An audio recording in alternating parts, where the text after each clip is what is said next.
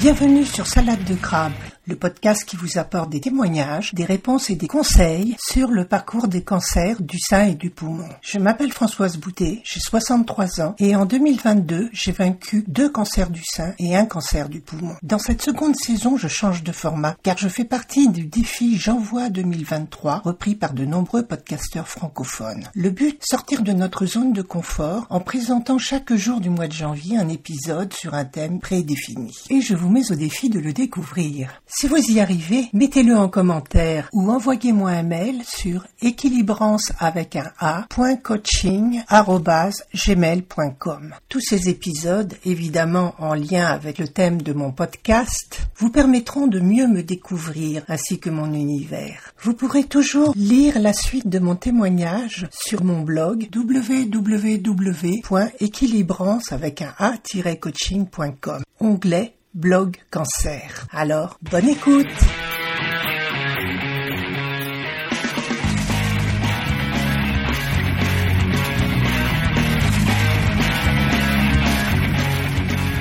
Bonjour. Aujourd'hui, je vais vous parler du message du cancer de ce qu'il m'a appris. Car je suis profondément persuadée tout au fond de moi que ce genre d'épreuve est un cadeau très mal emballé de la vie, destiné à nous faire comprendre des choses que nous avons refusé de comprendre auparavant. Et en ce sens, le cancer m'a fait grandir. Et les médecins ont d'ailleurs remarqué que le cancer arrive souvent après un choc ou lorsqu'une situation devient intolérable pour nous, même si nous nous forçons à l'accepter. Et c'est ce qui a été mon cas. J'avais déjà reçu il y a quelques années, une bonne dizaine d'années, une première alerte avec un burn-out que j'avais fait. Mon corps à ce moment-là m'avait dit stop, arrête de travailler, arrête de te forcer à rentrer dans les cases. Pendant deux années, sur deux postes différents, j'avais subi des environnements qui ne m'étaient guère favorables. Je me forçais à en faire encore plus et on m'en demandait encore plus jusqu'au moment où j'ai craqué. Je ne savais pas dire non à l'époque, je ne savais pas me respecter. Et j'ai continué comme un brave petit soldat à faire front, à serrer les dents et à faire le boulot que, bah, que je devais faire pour amener de l'argent. Pourtant, sur mon dernier poste, l'environnement était très bienveillant, de même que les collègues. J'étais vraiment aidée, acceptée, soutenue. Mais le cœur n'y était plus. Je pensais déjà à ma reconversion en tant que praticienne EFT. À l'époque, et il y a peu de temps, j'étais encore comptable et gestionnaire dans un établissement scolaire. Mais cela ne me faisait plus du tout, du tout vibrer. De plus, la pression qui augmentait, le charge de travail également, faisait que je n'avais plus du tout de motivation dans ce travail. Je le faisais et je le faisais bien, mais je le faisais parce que je devais le faire. Point. Mon esprit était déjà parti vers d'autres univers, celui de la formation en EFT, de la formation en gestion de stress. Et c'est lorsque j'ai découvert le montant de ma retraite si je m'arrêtais, comme j'y avais droit, qui était de 500 euros, que là j'ai eu vraiment un choc. J'ai été commerçante, donc euh, c'est normal que je n'ai pas beaucoup de retraite, mais quand même, avoir travaillé toute sa vie pour gagner si peu, ça pique. Donc j'avais décidé de continuer encore quelques années, de me forcer à y aller, tout en travaillant parallèlement sur des formations. Et comme je le raconte dans le premier épisode, celui du diagnostic, quand j'ai su qu'il y avait une boule, je me suis dit merde, ça y est, j'y suis, puisque ma mère et ma grand-mère en avaient déjà eu et à 15 ans on m'avait dit que j'aurais certainement malheureusement un cancer du sein. Mais c'est plus tard, en travaillant avec l'EFT, en travaillant avec un sophrologue, en faisant tout un travail sur moi, eh bien, je m'introspectais, j'essayais d'avancer, de comprendre ce qui m'arrivait. Pourquoi?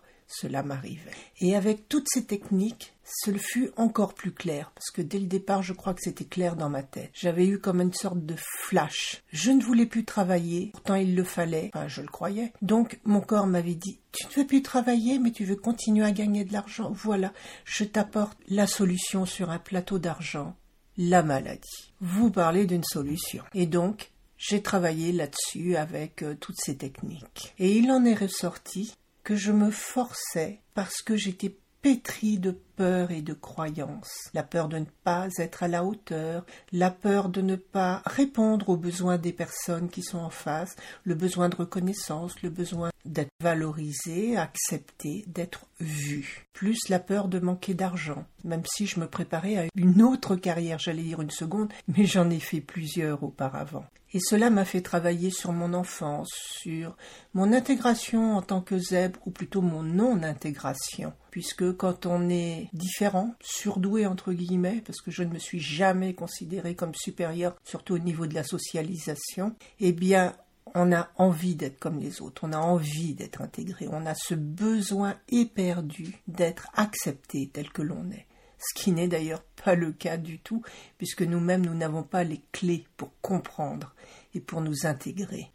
Et j'ai donc travaillé pendant tous ces mois sans relâche sur ces peurs, sur ces croyances, sur tout ce qui m'avait amené ici et maintenant dans la maladie, pour devenir ce que je suis vraiment au fond de moi, un être libre, un être en accord avec son corps, en accord avec ses valeurs profondes, un être qui se sent à sa place, ancré, bien.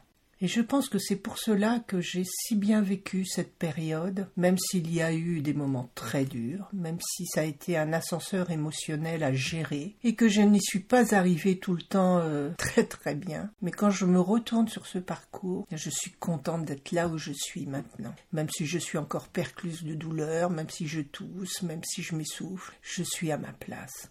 Et ça, c'est merveilleux. Je sais qui je suis, ce que je veux faire, ma mission de vie au plus profond de moi, qui est vraiment d'apprendre, de synthétiser, de transmettre ce que j'ai appris, ce que j'ai récolté, pour aider les gens et les rendre libres. Voilà tout simplement ce que le cancer m'a appris. Et je vous souhaite du fond du cœur de faire vous aussi ce travail, de ne pas rester en posture de victime, que l'on a tous au début plus ou moins, mais au contraire être proactif, et se demander mais qu'est-ce que ce cancer a à me dire? Et ça commence en se demandant qu'est-ce qui s'est passé ces jours, ces semaines, ces mois, ces années dernières? Qu'est-ce que j'ai vécu qui m'a provoqué un choc, qui m'a provoqué une souffrance, qui a fait que je ne me sentais pas à ma place? Et c'est pour cela que je pense, que je dis, on ne parle pas de la maladie, mais de le mal a dit. Le message qu'il veut nous transmettre, que nous n'avons jamais voulu ou pu comprendre auparavant. Je vous souhaite du fond du cœur de pouvoir faire ce travail et d'y arriver. Et en attendant, je vous dis à demain pour un nouvel épisode dans lequel je vous parlerai de l'outil qui m'a le plus aidé, de la ressource qui a toujours été avec moi. À demain. 2023. J'envoie 2023. J'envoie 2023. J'envoie 2023. J'envoie 2023. J'envoie 2023. J'envoie 2023. J'envoie 2023. J'envoie 2023. J'envoie 2023.